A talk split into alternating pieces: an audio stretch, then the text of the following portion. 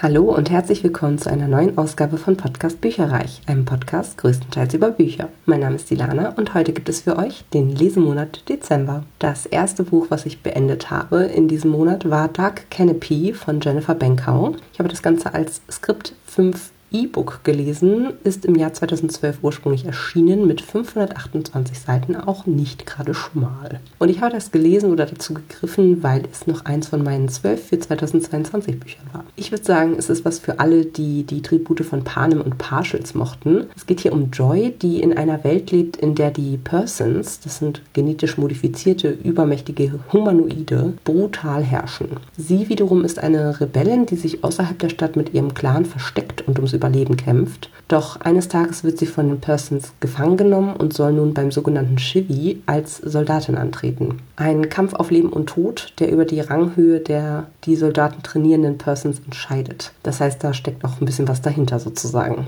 Und Joy merkt, dass die Persons doch nicht so unmenschlich sind, wie sie immer glaubte. Zu Anfang, muss ich sagen, war ich etwas ratlos und verloren. Man kriegt überhaupt nicht erklärt, wie kam es dazu, dass es diese Persons überhaupt gibt. Wann und warum sind sie an die Macht gekommen? Warum regieren sie so brutal? Das wird sehr, sehr lange dieser Hintergrund gar nicht gegeben. Stattdessen gibt es Tag ein, Tag aus Training für Joy, damit sie im Chivi bestehen und, und Neel, ihr ausbildender Person, einen hohen Rang bekleiden kann. Joy versteigt sich in die Vorstellung, dass sie das Chivi nicht nur überlebt, sondern auch noch fliehen kann. Das konnte ich mir als Leserin überhaupt nicht vorstellen. Es war auch wirklich hardcore geschrieben, fand ich. Eher was für ältere Jugendliche ab so 16 Jahren, würde ich so sagen. Denn da kommt echt, also unter anderem auch Nahtod oder Nahmorderfahrung, wenn man so möchte, mit vor. Sehr brutal.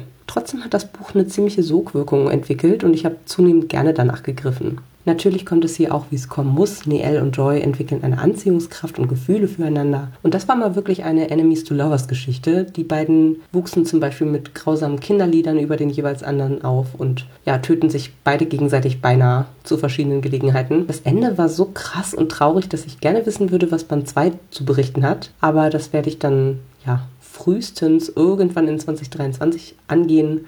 Also ich hatte es jetzt nicht nochmal spontan quasi so gegriffen, denn dafür sind einfach zu viele Bücher auf meinem Sub. Und ich habe mich außerdem ehrlicherweise bei so einer Goodreads-Bewertung, die ich dazu durchgelesen habe, schon massiv zu Band 2 gespoilert. In diesem Buch würde ich vier Sterne geben. Dann habe ich ein sehr herzerwärmendes Hörbuch gehört. Jacks wundersame Reise mit dem Weihnachtsschwein von J.K. Rowling. Das ist im Carlsen Verlag bzw. bei Audible Studios erschienen mit 6 Stunden 12 Minuten Laufzeit aus dem Jahr 2021. Das hier war jetzt eine ungekürzte Lesung mit Rike Schmidt, die macht die Erzählerin. Die hat ja insgesamt 54 Ergebnisse auf Audible. Ich kenne die auch schon, die macht halt so viel Thriller, Romantik, Ratgeber, aber auch macht das echt gut. Dann Ferdi Ötzten, der hat nur sechs Ergebnisse, ziemlich viel so Wissenshörbücher. Und Pepe Vielhaben haben dann auch noch gelesen, der hat nur zwei Ergebnisse auf Audible sogar. Ja, und das Ganze war ein Hörspiel mit verteilten Rollen, Hintergrundsounds und eben Rike Schmidt als Erzählerin. Das Ganze ist eine süße, kurze Geschichte rund um Weihnachten für alle, die ein geliebtes Kuscheltier haben oder hatten. In Jacks Leben geht es gerade ganz schön rund. Seine Eltern haben sich getrennt und er soll seinen Stiefvater und eine Stiefschwester bekommen. Zum Glück hat er DS, das ist sein über alles geliebtes Kuschelschwein, dem er sich anvertrauen kann. Doch ausgerechnet dieses Kuscheltier wirft seine Stiefschwester in einem Wutanfall auf eine vielbefahrene Straße. Es bleibt danach unauffindbar und Jack ist am Boden zerstört. Als Wiedergutmachung bekommt Jack ein fabrikgleiches neues Schwein zu Weihnachten. Aber das ist natürlich nicht dasselbe. Gut, dass das Weihnachtsschwein einen Weg in das Land der verlorenen Dinge kennt und mit Jack nach DS sucht. Dabei erleben die beiden allerhand Abenteuer und beschützen sich gegenseitig in brenzligen Situationen. Und vielleicht findet Jack ja einen neuen Freund, den er auch lieb haben kann. Ich denke, das geht allen ans Herz, die jemals ein Lieblingskuscheltier hatten. Meins heißt übrigens Düti, ist ein plattgedrückter Elefant, der mittlerweile komplett runtergerockt ist, aber immer noch in meinem Bett liegt. Und schon als Kind war es, ja, eigentlich meine Horrorvorstellung, ihn jemals zu verlieren. Insofern hochrelevante Geschichte mit ganz viel Fantasie auch erzählt. Es war einfach schön zur Weihnachts- bzw. Vorweihnachtszeit. Von mir vier Sterne. Das nächste Buch, zu dem ich gegriffen habe, und zwar in einer Leserunde, war Carrie Soto is Back von Taylor Jenkins Reid. Aus dem Ulstein Verlag ist im September 22 erschienen mit 409 Seiten. Und das war, wie eben schon erwähnt, eine Leserunde mit Lea. Die hat sich umbenannt auf Instagram von Lea Plans and Read zu Penguin Pages. Und Becca von Beckers Bibliotheka plus noch einer anderen lieben Mitleserin, die allerdings, glaube ich, nicht auf Instagram ist. Carrie Soto, die wir schon aus Malibu Rising kennen, ist eine berühmte Tennisspielerin, die mit ihrer kühlen Art Format in der Öffentlichkeit nicht gut ankommt. Als eine Rivalin droht, ihr ihren wichtigsten Erfolg abzuluxen und ihren Rekord im Gewinn von Tennistiteln zu übertrumpfen, nimmt sich Carrie vor, es allen zu beweisen. Nach sechs Jahren Ruhestand und als älteste Spielerin aller Zeiten will sie an ihren Erfolg anknüpfen und Turniere gewinnen. Unterstützt wird sie dabei von ihrem Vater Javier, der sie schon als Kind zu Höchstleistungen angetrieben hat. Als Leser werfen wir einen Blick hinter die Kulissen und gewinnen Carrie und ihren Vater extrem lieb. Wir fiebern auch mit, ob Carrie das überhaupt schaffen kann und ob sie über ihre Karriere hinaus Glücklichkeit und Zufriedenheit findet. Kann sie ihrem eigenen Anspruch gerecht werden und inneren Frieden finden? Ein tolles Buch, in dem Carrie nach und nach zu sich selbst findet und ganz viel wächst. Ich habe das Buch sehr gerne gelesen, auch wenn mir der doch sehr hohe Tennisanteil teilweise ein bisschen zu viel war da mich das jetzt nicht so interessiert. Andere Bücher von Taylor Jenkins Reid fand ich persönlich auch ein bisschen besser. Aber es hat trotzdem richtig Spaß gemacht, das Buch zu lesen und zum Ende hin habe ich auch ein paar Tränchen verdrückt. Vier Sterne. Zum Ende des Jahres hatte ich mir ja vorgenommen, ein paar ja, Reihenabschlüsse zu lesen. Unter anderem eben jetzt auch Muse of Nightmares von Lainey Taylor aus dem One Verlag, beziehungsweise ich hatte die Bücherbüchse-Ausgabe mit dem Farbschnitt aus dem Jahr 2022 in der Form erschienen, aber ursprünglich mal aus 2018. Das Buch hatte 704 Seiten. Es war eine Leserunde mit Ramona und wie gesagt, dadurch haben wir jetzt auch dann die Dilogie beendet. Und es geht weiterhin um Laszlo Strange, der in der mysteriösen Wüstenstadt Weep seinen Mann stehen muss und um seine große Liebe, um die er kämpfen muss. Und hier starten wir mit einer Pattsituation und einem großen Konflikt, der einfach ewig mitgeschleift wird, bestimmt bis zur Hälfte des Buches, unterbrochen von kitschigen Liebesszenen und träumerischen Sequenzen. Dieses sich ziehen deutete sich schon im ersten Band an und scheint leider das Motto meines Lesemonats Dezember gewesen zu sein, wie wir später noch erfahren werden. Dort passierte aber wenigstens noch ja, links und rechts einiges, sodass ich dort guten Gewissens vier Sterne geben konnte beim ersten Buch. Trotz des einigermaßen plausiblen Endes, das auch nicht so zuckergussig war, wie ich befürchtet hatte, war jetzt Muse of Nightmares leider kein Buch für mich, das mich vom Hacker gerissen hat. Und ich verstehe ehrlich gesagt auch nicht, warum die Goodreads-Bewertungen bei 4,44 von 5 liegen, bei irgendwie, weiß ich nicht, 50.000 Bewertungen oder so also wirklich sehr, sehr hoch und die Reihe allgemein total gehypt wird. Das ist mir ein bisschen schleierhaft. Ich fand es echt ein bisschen zäh und deswegen gibt es von mir für dieses Buch drei Sterne.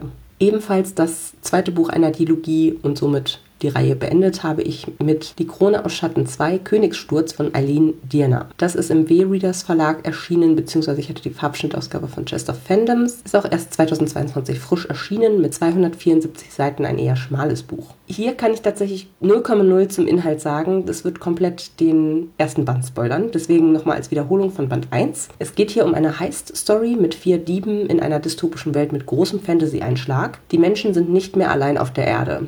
Kalita, magische Wesen, haben die Herrschaft erlangt. Sieben verschiedene Wesen mit unterschiedlichen Fähigkeiten gibt es bei ihnen, die bis auf ihre markanten Augenfarben eigentlich wie Menschen aussehen. Zum Beispiel Gestaltwandler, Seelenmagier, Schattenbezwinger, oder auch Herrscher über die Elektrizität. Wir folgen weiterhin in sich abwechselnden Kapiteln vier Charakteren, die sich auf eine gefährliche Mission begeben. Ketan verbirgt seine wahre Identität vor allen. Er ist der gestürzte Kalita König, einst gefürchtet, und er will nur eins, seinen Thron zurück. Tamil raubt Seelen, denn sie ist eine der wenigen Seelenmagierinnen, die es noch gibt. Sie ist eine Legende, über die man sich nur im Flüsterton unterhält. Tamil und Ketan verbinden eine lange Bekanntschaft und ihr Wunsch, ihn zu unterstützen, ist groß. Als Tamil den Auftrag erhält, die Seele eines Politikers und auch ein wertvolles Buch in seinem Besitz zu stehlen, trommelt Ketan noch zwei weitere Kalita zusammen, Kelsey und Lokua. Beide mit bewegter Vergangenheit sollen helfen, den Coup unbeschadet durchzustehen und zu überleben. Doch die sehr unterschiedlichen Personen müssen sich erst einmal zusammenraffen. Werden sie es schaffen? Kommt Ketan wieder auf den Thron und kann Kelsey ihre Liebste heilen, die von einer neuartigen Krankheit, einer Art Koma überwältigt wurde? wurde. Ich fand Band 2 ganz gut, aber auch nicht mehr, leider. Das Ende fand ich ziemlich offen. Die Freundesgruppe driftet im Laufe des Buchs auch sehr auseinander und jeder verfolgt so seine eigenen Ziele. Das fand ich auch ein bisschen schade, weil so diesen Zusammencharakter aus dem ersten Band dann nicht mehr widerspiegelte. Es war durchaus gut geschrieben und unterhaltsam, aber insgesamt fand ich es leider nur so lala und deswegen bekommt es von mir drei Sterne. Das Hörbuch, was mich den Großteil des Monats beschäftigt und begleitet hat, war Der Schwarm von Frank Schätzing aus dem Hörverlag mit 38 Stunden 10 Minuten Laufzeit aus dem Jahr 2004 und das hatte ich auch als E-Book auf dem Sub und somit quasi doppelt erlöst. Und das bin ich extra nochmal angegangen, weil es auch auf meiner 12 für 2022 Liste stand. Gelesen war das Ganze von Stefan Kaminski. Der hat auf Audible 404 Ergebnisse, ist ein Top-Sprecher, macht das auch richtig gut. Ich finde, er hat eine eher sanfte Stimme, aber auch super emotional, hat es gut gelesen. In diesem Öko-Thriller verfolgen wir diverse Personen, die ungewöhnliche Vorkommnisse in der Natur entdecken. Zum Beispiel Leon Anawak, das ist ein kanadischer Wahlforscher, der auf einmal von ungewöhnlich intelligent und aggressiv wirkenden Wahlen angegriffen wird. Oder Sigurd Johansson, ein norwegischer Biologe, der von einer Ölbohrfirma angeheuert auf merkwürdige, gefährliche Würmer stößt, die das Ökosystem inklusive den Menschen empfindlich stören könnten. Auch die britische Journalistin Karen Weaver spielt eine Rolle.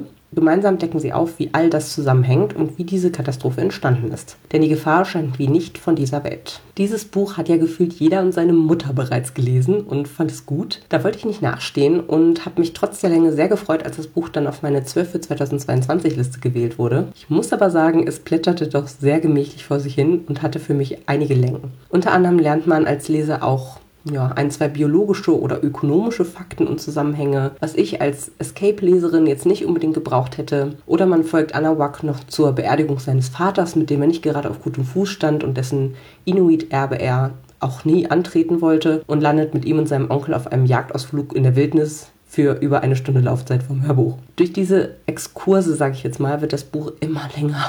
Aber auch sonst passiert gefühlt ewig gar nichts, bis dann wieder so ein riesen Klimax entsteht. Also wir haben hier von Tsunami, Wahlangriffen, Flugzeugabstürzen, eigentlich alles dabei. Gut geschrieben war es, aber für einen spannenden Thriller hat es für mich viel zu sehr rumgedümpelt. Ich freue mich aber trotzdem auf die ZDF-Serie dazu, die kommt im Frühjahr 2023. Von mir drei Sterne. Und das letzte Buch, zu dem ich noch in diesem Jahr gegriffen habe, war Maybe This Year, dieser eine Tag im Winter von Emily Bell. Das ist aus dem Buchmädchen Adventskalender, also auch wirklich im Dezember erst eingezogen. Der Verlag ist Lübbe. Es gibt aber einen Farbschnitt dann in, aus diesem Buchmädchen Adventskalender. Und das Ganze hat 318 Seiten, ist auch jetzt frisch eben 2022 erschienen. Und es war ein nettes romantisches Buch für die Vorweihnachtszeit. Lehrerin Nora hat sich vor zehn Jahren mit ihrer Urlaubsbekanntschaft Andrew zu Weihnachten in Dublin verabredet. Der Kontakt ist seitdem abgebrochen. Als ihre Mutter die gemeinsamen Weihnachtspläne kurzfristig absagt, nutzt Nora die Chance und fährt nach Dublin zusammen mit ihrem besten Freund Joe. Die zwei genießen den Aufenthalt und Nora denkt viel über die Vergangenheit mit und nach Andrew nach. Wird er am Heiligabend wie verabredet unter der Uhr vor dem Pub stehen?